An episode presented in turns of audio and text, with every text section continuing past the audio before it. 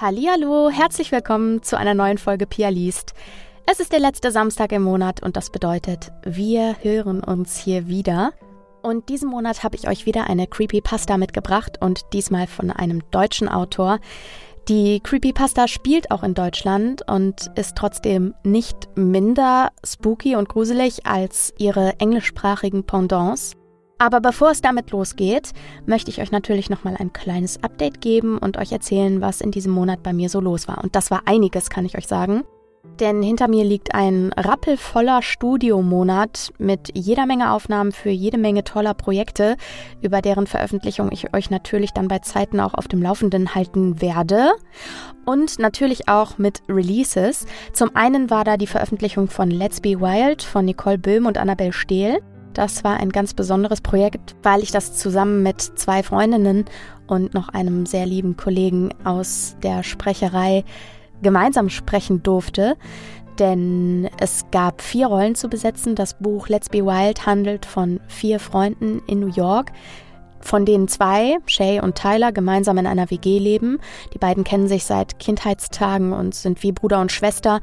Und Ariana und Evie, zwei Mädels, die quasi nicht zu diesem Urgespann gehören, kommen aber dazu und die vier, zwischen den Vieren entwickelt sich eine ganz, ganz tolle Freundschaft und es geht im Grunde um die Entwicklung der vier Charaktere. Alle sind Mitte, Ende 20. Das heißt, es ist kein klassischer New Adult Roman und auch keine Romance in dem Sinne, weil es entwickelt sich keine Romance zwischen den Vieren, sondern äh, höchstens außerhalb quasi. Also jeder macht so sein eigenes Ding. Aber es geht darum, wie die vier gemeinsam Krisen bewältigen und sich selbst finden in dieser großen, wunderbaren Stadt. Und das sei jedem ans Herz gelegt und jeder ans Herz gelegt, äh, der oder die The Bold Type als Serie mochten. Denn äh, das war auf jeden Fall eine Inspiration der beiden Autorinnen Annabelle Stehl und Nicole Böhm für diese Buchreihe. Also es ist eine Reihe. Der zweite Teil erscheint im Sommer und wird auch von uns Vieren gesprochen. Und äh, Release war da am 21.02. Und außerdem kann ich hierzu erzählen, dass am 24.02., also quasi gestern, wenn ihr die Folge zum Release-Tag hört quasi, dann war gestern Premierenparty in Lüneburg bei der Eventbuchhandlung Lünebuch und dort durften wir vier dann auch äh, live auf der Bühne performen aus unseren jeweiligen Perspektiven und ein bisschen miteinander spielen, schauspielen, um die Charaktere dem Publikum näher zu bringen und danach eine grandiose Feier zu genießen, auf die ich mich gerade zu dem Zeitpunkt, zu dem ich dieses Intro aufnehme, einfach noch sehr, sehr ähm, vorfreue, weil es ist ja noch nicht so weit. Logischerweise muss ich ja äh, das Folgenintro vorproduzieren. Genau, aber wenn ihr die Folge hört, wird das schon hinter mir liegen und ihr werdet sicher auch dazu bei Instagram einiges an Material finden äh, von mir und auch von meinen lieben Kolleginnen Henrike Tönnes und Nina Carissima Schönrock und Vincent Fellow, die das Ganze zusammen mit mir lesen durften für Harper Audio. Genau, das ist das eine. Und das zweite ist schon ein bisschen länger her, ist am 10.2. erschienen, und zwar ist das Dornenkuss, der dritte Teil der Splitterherz-Trilogie von Bettina Belitz. Ihr merkt, The EOS hat richtig Gas gegeben und die Veröffentlichungstermine quasi immer im Vier-Wochen-Takt gelegt, sodass ihr jetzt eine wunderbare Fantasy-Trilogie, die totale Twilight-Vibes hat, wobei es sich bei Colin, dem Love Interest, nicht um einen Vampir handelt, sondern um einen Nachtmar. Und diese Trilogie umfasst sage und schreibe 63 oder 64 Hörbuchstunden in allen drei Teilen insgesamt. Das heißt, da ist ordentlich Hörstoff und die gibt's auch überall, wo es Hörbücher gibt. Bei Spotify, bei Audible, bei Bookbeat und so weiter und so fort. Und das gleiche gilt auch für Let's Be Wild. Genau, dann möchte ich noch ganz dringend auf eine Sache aufmerksam machen. Es handelt sich dabei um eine ungebetene Werbung rein aus Herzensangelegenheit. Und zwar möchte ich auf ein Projekt hinweisen, auf das Autorendebüt von Volko Strese. Volko Strese kennt ihr hier aus dem Podcast als Autor von Der Container. Falls ihr die Geschichte nicht gehört habt, hört mal rein. Habe ich recht aufwendig produziert unter Zuhilfenahme lieber Kolleginnen und Kollegen. Und äh, das ist eine ganz tolle Thriller-Geschichte für Erwachsene gewesen, die Volko eben geschrieben hat. Und Volko hat jetzt tatsächlich ein Buch verlegen lassen, was er geschrieben hat. Und das ist ein Buch für Kinder. Und zwar ein Rätselbuch für Kinder zwischen neun und zwölf Jahren. Und es heißt Die Cobra-Bande und der geheimnisvolle Sprayer. Und ich verlinke euch in den Show Notes einmal den Buchtrailer und auch einmal den Link für äh, einen Online-Handel, bei dem ihr es auch erwerben könnt, natürlich. Und darum geht's. Ich zitiere hier einmal aus der Inhaltsangabe. Bea und ihr Bruder verbringen die Sommerferien in der Großstadt und faulenzen am liebsten im Schwimmbad. Als Beas Handy geklaut wird, treffen sie auf Jem, der den Diebstahl beobachtet hat. Zusammen machen sie Jagd auf den Dieb und decken dabei einen viel größeren Fall auf. Nun müssen die Kinder einige Rätsel lösen, um die Diebesbande hinter den zwielichtigen Geschäften zu überführen. Immer dabei der tierische Freund der Kids, ein Rabe namens Rabbit. Volko sagt selbst, dass es ihm dabei wichtig war, dass die zahlreichen Rätsel, die die Kids die das Buch konsumieren übrigens, mitlösen können, äh, sich logisch aus der Handlung ergeben, sodass die Leser und Leserinnen wirklich mitermitteln können. Aber auch das Durchschmökern des Romans sollte in einem Rutsch und ohne Lösen der Rätsel möglich sein. Das heißt, wenn ihr Kinder habt, Nichten, Neffen, also ich weiß schon, was meine Nichte zum Geburtstag im Sommer bekommt, und wenn diese Kinder Rätselfans sind, dann sei euch dieses Buch ganz warm ans Herz gelegt und damit auch ein Shoutout an äh, den lieben Volko. Ja, das war's von meiner Seite aus schon. Bevor es jetzt morgen für mich für anderthalb Wochen nach Hamburg und vorher eben noch nach Lüneburg zur Premierenparty geht, darf ich mich für diesen Monat bei euch verabschieden und möchte mich natürlich auch bedanken. Und zwar bei Christina, Katharina Theresia und Jennifer Katharina, die mir in diesem Monat wieder via PayPal eine kleine Spende haben zukommen lassen, über die ich mich sehr freue, weil die eben unter anderem die Kosten dieses Podcasts deckt, die äh, durch Hosting und so weiter jedes Jahr verursacht werden. Danke an euch an dieser Stelle und wenn ihr mich auch unterstützen möchtet, dann könnt ihr das auch, indem ihr eine Spende eurer Wahl an danke at pia-lies.de schickt via PayPal oder indem ihr den Podcast fleißig weiterempfehlt und die Werbetrommel rührt oder indem ihr eine Bewertung hinterlasst in eurer Podcast-App, sofern man dort Bewertungen hinterlassen kann. Natürlich eine möglichst gute, das würde ich mir wünschen. Ja, dann bleibt mir nicht mehr viel, außer euch einen schönen Start in den März zu wünschen und zu sagen, wir hören uns nächsten Monat wieder. Bis dann.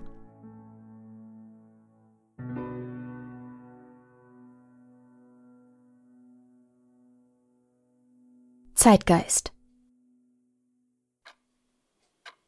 Der Mann betrat das Verhörzimmer und ließ die Tür wesentlich lauter als notwendig ins Schloss fallen. Seine Jacke glatt streichend und diesen beinahe gelangweilten Gesichtsausdruck aufsetzend, nahm er an dem Stuhl auf der gegenüberliegenden Seite des Tisches Platz. Währenddessen legte er etwas Flaches aus Glas, Metall und Plastik, dazu eine Akte neben sich auf den Tisch. Frau Jacobs, da Sie sich bisher geweigert haben, auszusagen, was Ihnen passiert ist, können wir Sie nicht einfach wieder gehen lassen. Sie sind alleine und vollkommen hysterisch in Schutzhaft genommen worden. Sie sind sich hoffentlich der Konsequenzen bewusst. Wir brauchen Informationen. Er faltete die Hände nun auf dem Tisch und erwartete offensichtlich eine Antwort von mir. Mehrere Male setzte ich tatsächlich zum Sprechen an. Jedes Mal blockierte etwas in meinem Inneren den Versuch. Der Mann seufzte. Gute Frau, ich kann Ihnen nicht helfen, wenn Sie mir nichts sagen. Natürlich begriff ich, dass ich hier in ernsthaften Schwierigkeiten steckte, aber nach dem, was mir passiert war, hatte ich sowieso keine Möglichkeit mehr klar zu denken. Ich merkte, wie brüchig meine Stimme war, als ich dann doch zu einer Antwort ansetzte. Sie würden mir nicht glauben. Mein Verhörer schürzte die Lippen. Das habe ich schon oft gehört. Ihre Geschichte wäre sicherlich nicht das Verrückteste, was hier auf den Tisch gelegt wurde. Bitte versuchen Sie es. Ich lachte krächzend. Sicher? Habe ich Ihr Wort, dass Sie mich ausreden lassen und nicht gleich eine Horde Männer in weißen Kitteln mich in eine Zwangsjacke stecken? Er stutzte.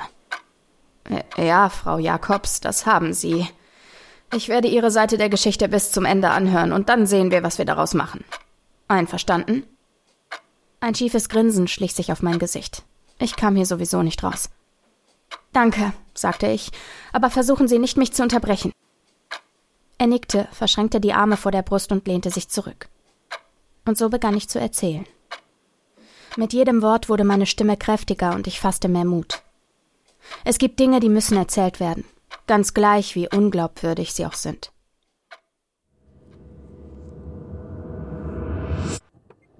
Die Tritte in meinem Rücken wurden immer stärker. Wie ich dieses Kind verachtete. Warum habe ich meiner Schwester nur erlaubt, dieses Teufelsbalg mitzunehmen? Jessica, du weißt, ich kann den Kleinen nicht über das Wochenende bei Markus lassen. Der ist bei seiner Mutter. Außerdem kannst du so eine Beziehung zu deinen Neffen aufbauen. Genau das hatte Miriam zu mir gesagt. Anscheinend bestanden die Grundpfeiler dieser Beziehung aus nicht enden wollenden Nörgeleien, lauten Schreien und dem Einbrennen seiner Fußsohlen in die Rückenlehne meines Autos.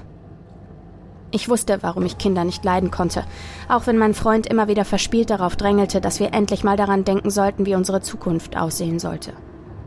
Worauf ich stets mit dem Satz kinderlos, erfolgreich und in Ruhe das Leben genießen antwortete. Das passte ihm nicht, aber ich bin keine Frau, die sich das Leben mit einem Kind verderben und sich für mindestens 18 Jahre an eine Mini-Variante von mir und Erik binden wollte. Der Beweis dafür, dass ein Kind der denkbar beste Karrierekiller war, saß neben mir. Meine Schwester hatte großartige Aussichten gehabt. Perfekter Notenschnitt und ein vielversprechendes Jurastudium, bis sie sich von einem jungen, schwanzgesteuerten Medizinstudenten hatte schwängern lassen. Die Ehe hatte kaum drei Jahre gehalten, und der nun sechsjährige Teufel auf der Rückbank schien sich perfekt in Richtung seines Arschlochs von Vater zu entwickeln. Was macht dein Ex-Mann jetzt noch gleich? fragte ich zwischen zwei besonders heftigen Tritten des Rücksitzmonsters. Sortiert Ware in einem Lagerhaus? Mein bissiger Unterton verärgerte Miriam, und so antwortete sie besonders schnippisch. Tja, wenigstens bezahlt er davon den Unterhalt für Lukas und kümmert sich um sein Kind. Was macht dein Erik denn? Immer noch an seinem Roman basteln? Bekommt er doch seit Monaten nicht hin. Das hatte gesessen.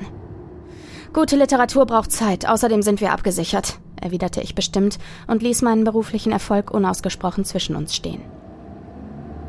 Mein Job im Vorstand eines mittelständischen Textilimporteurs war eine gute, sichere Einnahmequelle und das Geschäft brummte. Jetzt, wo die Wiedervereinigung von Deutschland endlich geschafft war, brachte das einen sehr guten neuen Markt im Osten. Wir konnten eine Durststrecke ohne Probleme überstehen. Miriam war abhängig von der Gnade des Kindsvaters und schlug sich mit Teilzeitjobs durch. Das geheuchelte Glück der Elternschaft, mit der sie ihr Leben rechtfertigte, wurde über die Jahre immer weniger und man merkte ihr die Verbitterung über ein verpfuschtes Leben deutlich an auch wenn sie es stets zu kaschieren versuchte. Können wir hier raus? Der Kleine muss anscheinend mal, sagte meine Schwester nach einer kurzen Gesprächspause, in der die Spannung zwischen uns ein wenig abgeebbt war. Ich sah auf das Schild, das sie meinte. Raststätte, Tankstelle, Motel, 750 Meter. Es war kein offizielles Straßenschild. Ein semi-professionelles Hinweisschild, das anscheinend von den Betreibern aufgestellt worden war. Sieht ein bisschen seltsam aus, findest du nicht? sagte ich an Miriam gewandt. Ach, wir sind mitten in der Pampa, ist wahrscheinlich normal hier. Nach einem guten halben Kilometer sah ich ein weiteres Schild, das auf eine Nebenstraße führte. Raststätte, Tankstelle, Motel. 200 Meter hier rechts abbiegen. Da rein, Jessica, sagte sie unnötigerweise. Also setzte ich den Blinker. Es dämmerte schon, und so sah ich an der rechten Seite das orangene Licht der Richtungsanzeiger das ungemähte Gras beleuchten. Die ersten paar Meter waren noch asphaltiert, aber danach wurde die Seitenstraße zu einem Schotterweg. Das machte mich ein wenig nervös. Wer würde die Zufahrt einer Tankstelle nicht anständig ausbauen? Wieso wirkte hier alles irgendwie fehl am Platz? Langsam fuhr ich weiter. Die Straße war unbeleuchtet und die Sonne schien sich jeden Augenblick hinter dem Horizont bis morgen verabschieden zu wollen. So schälten sich die Konturen der seltsamsten Tankstelle, die ich jemals gesehen hatte, aus dem Abendnebel. An der überdachten Fläche, wo die Zapfsäulen wie gehorsame Soldaten zum Appell auf ihren Einsatz warteten, waren die Geschäftsräume der Tankstelle und anscheinend die Lobby des Motels angeschlossen. Ein merkwürdiges Konzept hatten sich die Betreiber da ausgedacht. Die Leuchtbuchstaben zeigten ein rot leuchtendes MTEL an. Das O schien nicht mehr zu funktionieren. Ich sah keine Preisliste für die Kraftstoffe, ein klarer Verstoß gegen die Preisangabenverordnung. Nur ein großes Schild, das verkündete 24 Stunden, sieben Tage geöffnet, willkommen. Kurz vor der Auffahrt war die Straße wieder in gutem Zustand, ziemlich gutem sogar, als wäre sie gerade frisch gemacht worden.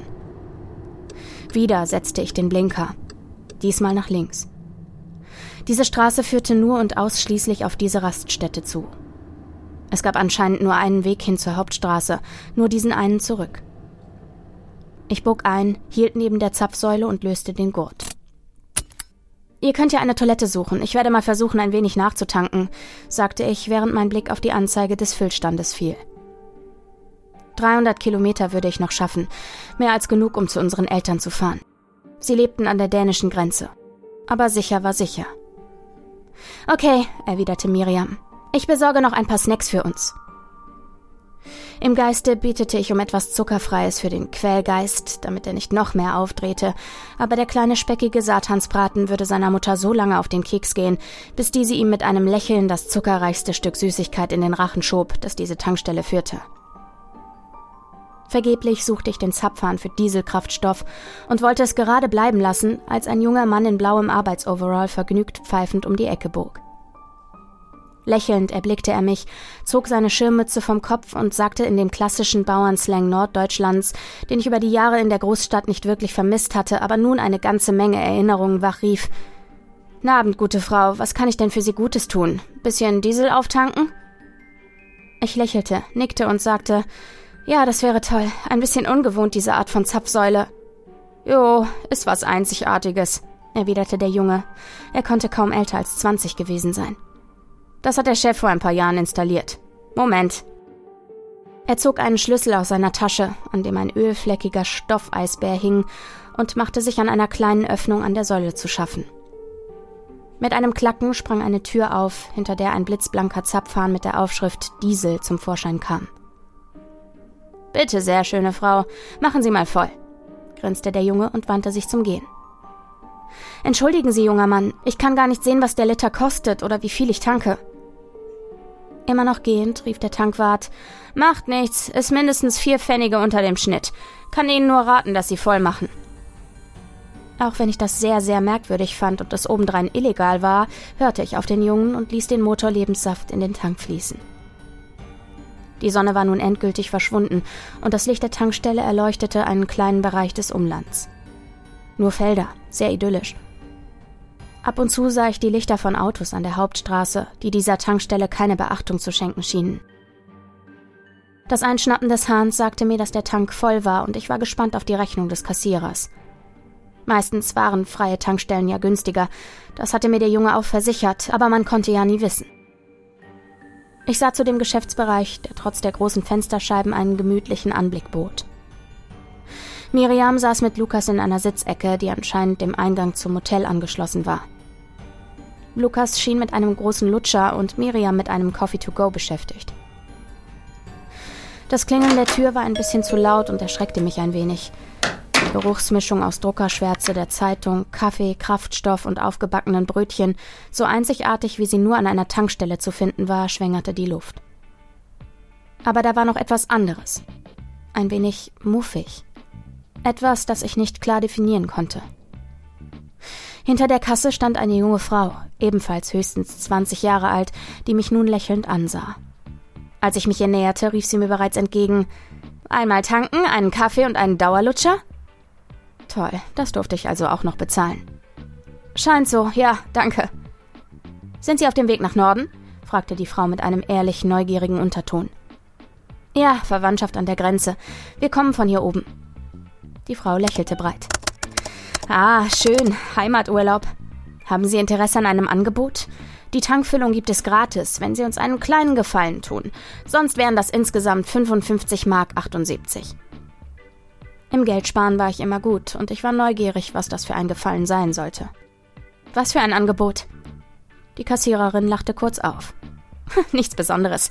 Fahren Sie nur einen kleinen Umweg und liefern etwas ab. Hinter der Tankstelle gibt es einen Schotterweg, der durch ein kleines Wäldchen führt, etwa 400 Meter von hier. Da gibt es einen Parkplatz mit einer Wildfutterstation. Nehmen Sie diesen Beutel, legen Sie ihn auf den vorgesehenen Platz und fahren Sie dann einfach weiter den Weg entlang. Sie kommen automatisch wieder auf die Hauptstraße. Das ist alles. Eigentlich sollte Tobias da draußen das machen, aber der scheint das wieder verpennt zu haben und es ist schon spät. Wenn Sie das für uns erledigen, erlasse ich Ihnen die Rechnung.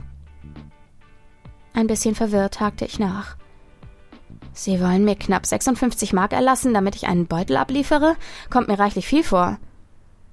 Die junge Frau zuckte mit den Schultern. Er spart uns eine Tour und wir haben hier keine großen Geldsorgen. Wenn nicht, ist das auch okay. Aber ich muss dann doch auf das Geld bestehen, lachte sie. Geld ist Geld, also willigte ich ein. Ja, okay. Was für ein Umweg ist das genau? Sie winkte ab. Zwei Kilometer insgesamt höchstens. Freut mich riesig, danke dafür. Einfach den Beutel ablegen und dem Weg folgen. Sie sind in fünf Minuten wieder auf der Straße. Ich nahm also den Stoffbeutel entgegen, erstaunlich schwer, dankte und bedeutete meiner Schwester, dass wir uns auf den Weg machen würden. Der Kleine quengelte und schien sich hier ziemlich wohl zu fühlen. Der Lutscher schien seine unerschöpflichen Energiereserven wieder auf ein neues Höchstmaß gehievt zu haben. Das würde also eine sehr unangenehme Schlussetappe werden. Als wir alle wieder im Auto saßen, ich meinen Neffen diesmal hinter meine Schwester platziert hatte, mein Rücken würde mir das danken, und wir alle angeschnallt waren, ließ ich meinen Wagen langsam in Richtung des besagten Schotterwegs rollen. Dieser war ein bisschen versteckt und von der Zufahrt aus nicht zu sehen gewesen. Gesäumt von kleinen Bäumen und Büschen führte der Weg schnurgerade auf das besagte Waldstück zu. Da es schon stockdunkel war und ich mich auf die Scheinwerfer meines Autos verlassen musste, um etwas zu sehen, fuhr ich nur im Schritttempo. Von wegen nur fünf Minuten. So würden wir eine ganze Weile brauchen, bis wir das Wäldchen erreichten, das sich dunkel und unheimlich vom Horizont abhob. Zu dem Zeitpunkt bereute ich schon meine Sparfuchsmanier und hätte am liebsten umgedreht, den Diesel bezahlt und den normalen Weg zurückgenommen. Natürlich wollte ich nicht wie ein Feigling dastehen. Ich war eine erfolgreiche Geschäftsfrau. In einer chauvinistischen Gesellschaft habe ich über die Jahre viel Schlimmeres erlebt als einen dunklen Feldweg. Männer, die nicht mit einer Frau über das Geschäft verhandeln wollten, waren auch in der heutigen Zeit keine Seltenheit. Auch diese Situationen habe ich immer hervorragend gemeistert.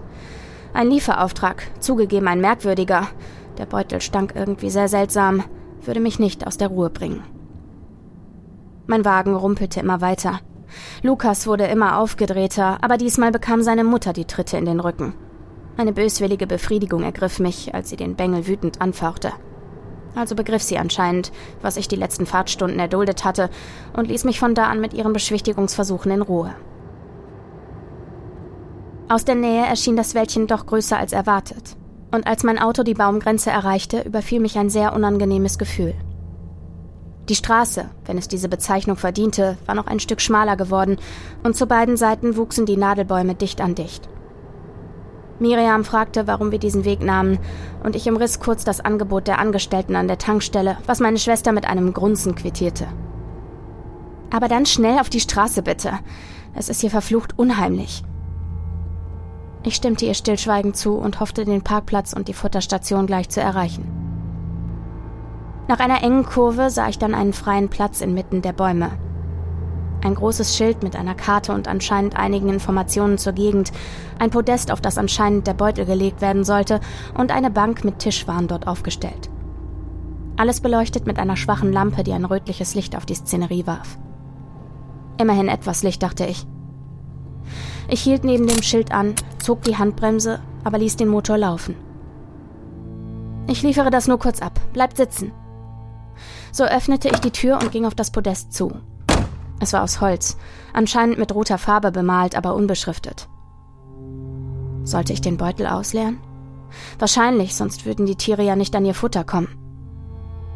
Ein Haken an der Seite des Pfostens verriet mir, dass ich den Beutel daran aufhängen konnte. Also dachte ich, würde ich den Inhalt auf die Platte legen, den Beutel aufhängen und weiterfahren. Job wäre erledigt. Auf halbem Weg hörte ich, wie eine Autotür geöffnet wurde. Jessica, komm schon, es ist. Der Motor stotterte. Der Wagen ging aus. Das Licht der Scheinwerfer flackerte und erlosch ebenfalls. Miriam schrie kurz auf, Lukas begann zu weinen. Eine furchtbare Kakophonie, die mir wirklich den letzten Nerv raubte. Verdammte Scheiße, rief ich, ließ den kleinen Sack fallen und hechtete das kurze Stück zu meinem Auto. Eine weitere Autotür wurde geöffnet. Lukas hatte sich abgeschnallt und war ausgestiegen, lief auf das Hinweisschild zu, immer noch weinend. Wie die Motten auf das Licht. Bleib sitzen, riefen Miriam und ich gleichzeitig, aber der Junge hörte nicht. Panik hatte ihn ergriffen und er suchte Schutz im roten Lichtkegel.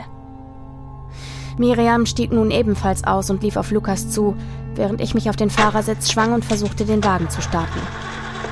Das Orgeln der Zündung wirkte wie ein kläglicher Versuch des Autos, um Hilfe zu schreien, aber es nützte nichts. Der Wagen war mausetot. Kacke! entfuhr es mir, ignorierend, dass Lukas eindeutig solche Worte nicht hören sollte. Der Junge weinte, auch das Trösten seiner Mutter nützte nichts. Die Panik in Miriams Stimme trug nicht gerade zur Beruhigung meiner Stimmung und der ihres Sohnes bei. Mit wild klopfendem Herzen fasste ich mir an den Kopf, fuhr mir durch die Haare und versuchte angestrengt eine Lösung zu finden. Miriam, wir können hier nichts machen. Lass uns zur Tankstelle gehen. Das sollten wir ohne Probleme schaffen. Die können uns sicher helfen. Meine Schwester nickte stumm und ließ Lukas jetzt los, hielt aber immer noch seine zitternde Hand. Ich sah die langen Rotzfäden von seiner Nase laufen und die verquollenen Augen. Unwillkürlich dachte ich, das wäre ein weiterer großartiger Grund, keine Kinder zu haben. Ekelhaft. Da keine von uns eine bessere Idee hatte, schloss ich mein Auto ab und wir machten uns auf den Weg, den wir einige Minuten zuvor noch gemütlich sitzend auf meiner Lederausstattung hinter uns gebracht hatten. Kaum 400 Meter würden wir schaffen, trotz der Dunkelheit. Die Augen würden sich schnell daran gewöhnen. Wir waren also gerade um die Kurve herum, als mich eine kleine Hand am Ärmel zupfte. Schniefend deutete Lukas auf etwas am Wegesrand. Tante Jessica, guck mal, da ist ein Stein. Ich stutzte. Er hatte recht. Neben uns wurde der Wald abgelöst von höher werdenden, mit Moos und Flechten bewachsenen Steinhängen, und der Weg schien sich wie in eine Art Tal tiefer in den Stein hineinzufressen. Miriam, wir sind diesen Weg nicht gefahren. Was ist hier los? Meine Schwester zitterte bei ihren Worten. Ich weiß, ist mir auch schon aufgefallen. Sieh mal, der Weg wird auch enger. Unmöglich, dass wir hier durchgefahren sind. Außerdem, wann hast du zuletzt so massiven Stein hier in der Nähe der Nordsee gesehen? Das war alles nicht möglich. Ich wurde immer nervöser. Wir sollten einfach weitergehen. Wahrscheinlich nur eine Täuschung. Das macht das Gehirn in einer Paniksituation. Also gingen wir weiter, bis der Weg so eng wurde, dass die Steinwände so nah beieinander standen, dass wir nur im Gänsemarsch laufen konnten. Miriam vorne, hinter ihr Lukas, dann folgte ich. Die Zeit konnten wir nicht richtig einschätzen. Ich trug keine Uhr, aber es mussten doch einige Minuten gewesen sein, bis sich der Stein öffnete. Miriam schrie auf, keuchte und brach beinahe zusammen, als sie wieder einen Blick in die nähere Umgebung werfen konnte. Ich eilte hinterher und zuckte zusammen. Die Tränen stiegen mir in die Augen. Unmöglich. Das war einfach zu viel. Wir waren am Rand der Lichtung mit dem Schild. Mein Auto stand dort, wie wir es verlassen hatten. Wir waren im Kreis gelaufen. Aber das war nicht möglich. Wir waren den gleichen Weg zurückgegangen, den wir hingefahren waren. Es gab nur diese eine Kurve und sonst war es schnurgerade gewesen. Langsam bewegten wir uns wieder auf das Schild zu. Ich setzte mich auf die Bank, vergrub mein Gesicht in den zitternden Händen. Eine ganze Weile saß ich da und konnte nichts tun, außer immer mehr zu verzweifeln. Ich schrak zusammen, als eine Hand mich an der Schulter berührte. Jessica, wir sollten es nochmal versuchen. Sonst können wir nichts machen. Lass uns diesmal den anderen Weg gehen. Vielleicht hilft das. Dann kommen wir zur Hauptstraße. Seltsam beruhigend. Der Mut in der Stimme meiner Schwester half mir sehr. Ich fragte mich, woher sie das nahm. War sie doch gerade noch so fertig gewesen wie ich aber sie schien sich zusammengerissen zu haben und strahlte eine Entschlossenheit aus, die ihresgleichen suchte. Also nickte ich und erhob mich, wischte mir die Tränen von den Wangen und lief Miriam nach, die nun Lukas auf dem Arm trug. Als ich an meinem Auto vorbeikam, bemerkte ich eine feine Schicht von Tannennadeln und Dreck auf meinem Wagen. Wir waren kaum eine Stunde hier und schon konnte ich meine Karre von Grund auf reinigen lassen. Ich schnaubte ein bisschen amüsiert, ob des banalen Gedankens, verlor aber keine weitere Zeit damit.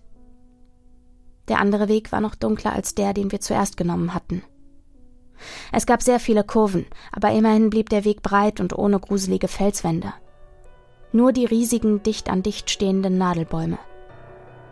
Mehrere Male stolperte ich über Wurzeln und stürzte mehrere Male beinahe, fing mich aber immer rechtzeitig. Dass Lukas auf dem Arm seiner Mutter mittlerweile aufgehört hatte zu weinen und an seinem Daumen lutschte, beruhigte mich.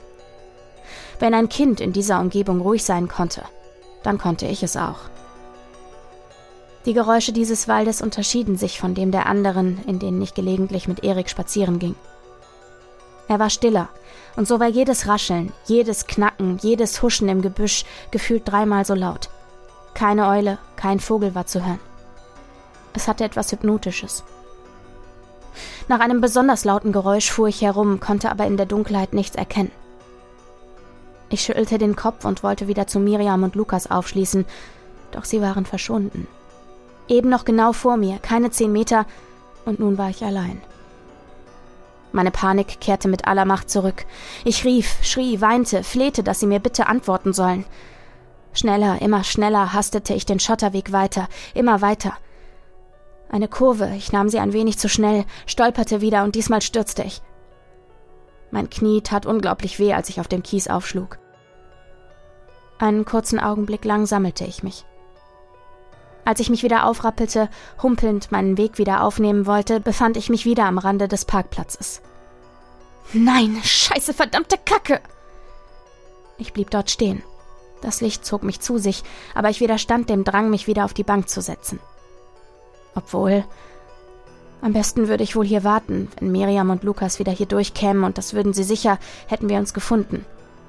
Ja, das war die beste Möglichkeit.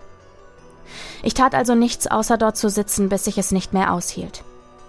Ich ging zu meinem Wagen, und als ich näher kam, schrak ich nochmals ungläubig zurück.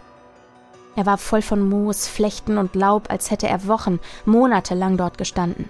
Die Natur eroberte innerhalb von Stunden meinen Wagen. So nicht. Ich wischte die Scheibe frei, rieb etwas Grünes vom Schlüsselloch und versuchte die Tür zu öffnen. Das erwies sich als schwerer als gedacht, aber es klappte. Es roch muffig im Inneren, wie eine Mischung aus feuchtem Leder und einem süßlichen, ekelhaften Kompostgeruch. Ich versuchte den Wagen erneut zu starten, doch diesmal ertönte nicht einmal das Geräusch der Zündung. Keine Lampen leuchteten auf. Die Batterie musste bis auf den letzten Rest leer sein. Wütend schlug ich einige Male heftig auf das Lenkrad, dann stieg ich wieder aus, ging zu der Bank und hoffte nicht mehr lange warten zu müssen. Vielleicht hatten sie es ja rausgeschafft und Hilfe war unterwegs. Ja, genau. Ich würde hier gerettet werden. Da war ich ganz sicher. So verstrichen noch einige lange Augenblicke. Dann hörte ich ein Knacken. Ziemlich nah hinter mir im Unterholz, wo die Bäume nicht ganz so eng standen. In der Nähe des Schildes. Seltsam. Das hatte ich mir in all der Zeit nicht angesehen. Jetzt sah ich, wie Lukas aus dem Wald gestolpert kam. Er war völlig apathisch, dreckverkrustet und irgendetwas braunrotes verklebte seine rotblonden Haare. Schnell eilte ich auf ihn zu. Lukas, Lukas, wo ist deine Mama? Bitte, wo ist deine Mama? Was ist passiert? Er reagierte nicht, ging einfach weiter auf das beleuchtete Schild zu. Dann murmelte er irgendetwas, das ich nicht verstehen konnte. Lukas, dreh dich sofort um. Ich hoffte, der harte Tonfall würde ihm zu verstehen geben, dass ich es ernst meinte und ihn aus seiner Trance reißen. Vergeblich. Er erreichte das Schild kurz bevor ich bei ihm war. Beide Hände an das Holz gelegt, warf er den Kopf in den Nacken und schrie wie ein Wahnsinniger. Ich konnte nicht näher, irgendetwas in mir sträubte sich zutiefst, diesem Schild zu nahe zu kommen, und wie zur Bestätigung meines Gefühls schien das Schild ihn langsam in sich hineinzuziehen. Seine Beine hoben von der Erde ab, und er während er schrie, immer tiefer zu versinken, immer mehr ein Teil des Schilds zu werden. Das Licht flackerte, ein gutturaler Schrei, der ganz sicher nicht von einem kleinen Jungen stammte, ertönte und ließ mich zurückweichen. Ich zitterte, ich weinte, ich schrie. Das lief alles vollkommen entgegengesetzt zu dem, was ich jemals glaubte, wovon ich überzeugt war. So etwas konnte es nicht geben. Ein lautes, ekelhaftes Knacken und Lukas Knochen brachen, als sie langsam ein Teil dieses verfluchten Ortes wurden.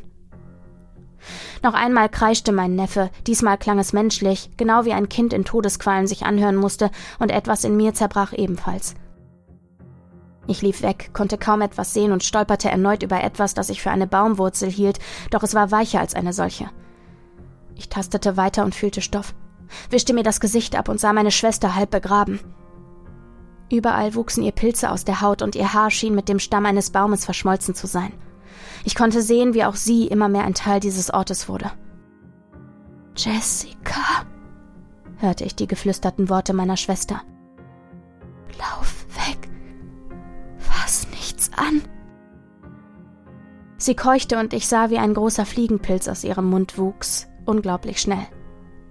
Sie verdrehte die Augen und gurgelte noch ein letztes Mal, bis ihr Körper endgültig nicht mehr zu erkennen war und in der Erde verschwand. Ich verlor keine Zeit und lief, lief immer weiter, vorbei an dem Felspfad, überall tauchten Gesichter auf. Sie schrien mich an, flehten um Rettung, kreischten, ich müsste mir jetzt auch einen Platz suchen. Doch ich lief weiter. Immer und immer wieder kam ich bei der Lichtung an. Mit jedem Mal war mein Auto mehr überwuchert, mit jedem Mal hörte ich mehr Stimmen.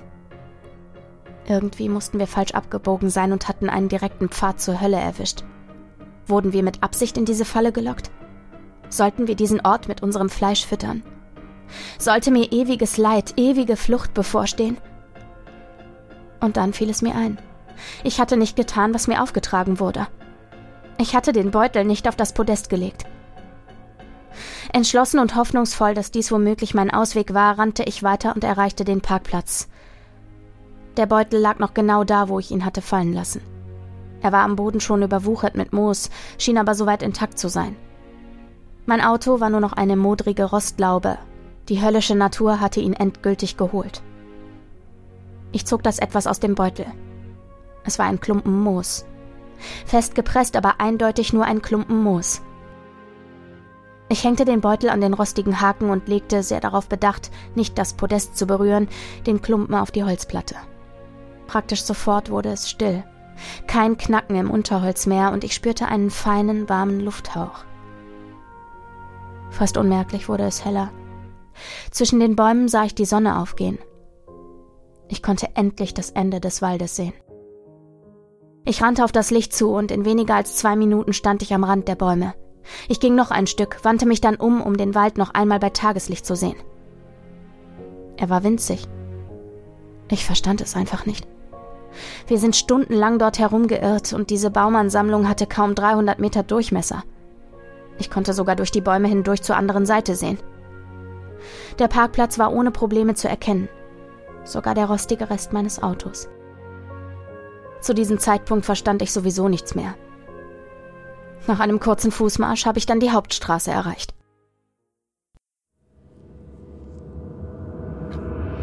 Sie wurden von einem Passanten direkt hierher gefahren, richtig? fragte der Mann vor mir, der sich die gesamte Schilderung ohne eine Zwischenfrage angehört hatte. Ja, das ist richtig. Seitdem sitze ich in diesem Raum. Der Mann seufzte sehr tief, schüttelte den Kopf. Ihre Schwester, ihr Neffe und sie wurden von ihrer Mutter als vermisst gemeldet, als sie nicht wie verabredet eingetroffen sind, sagte er betont ruhig.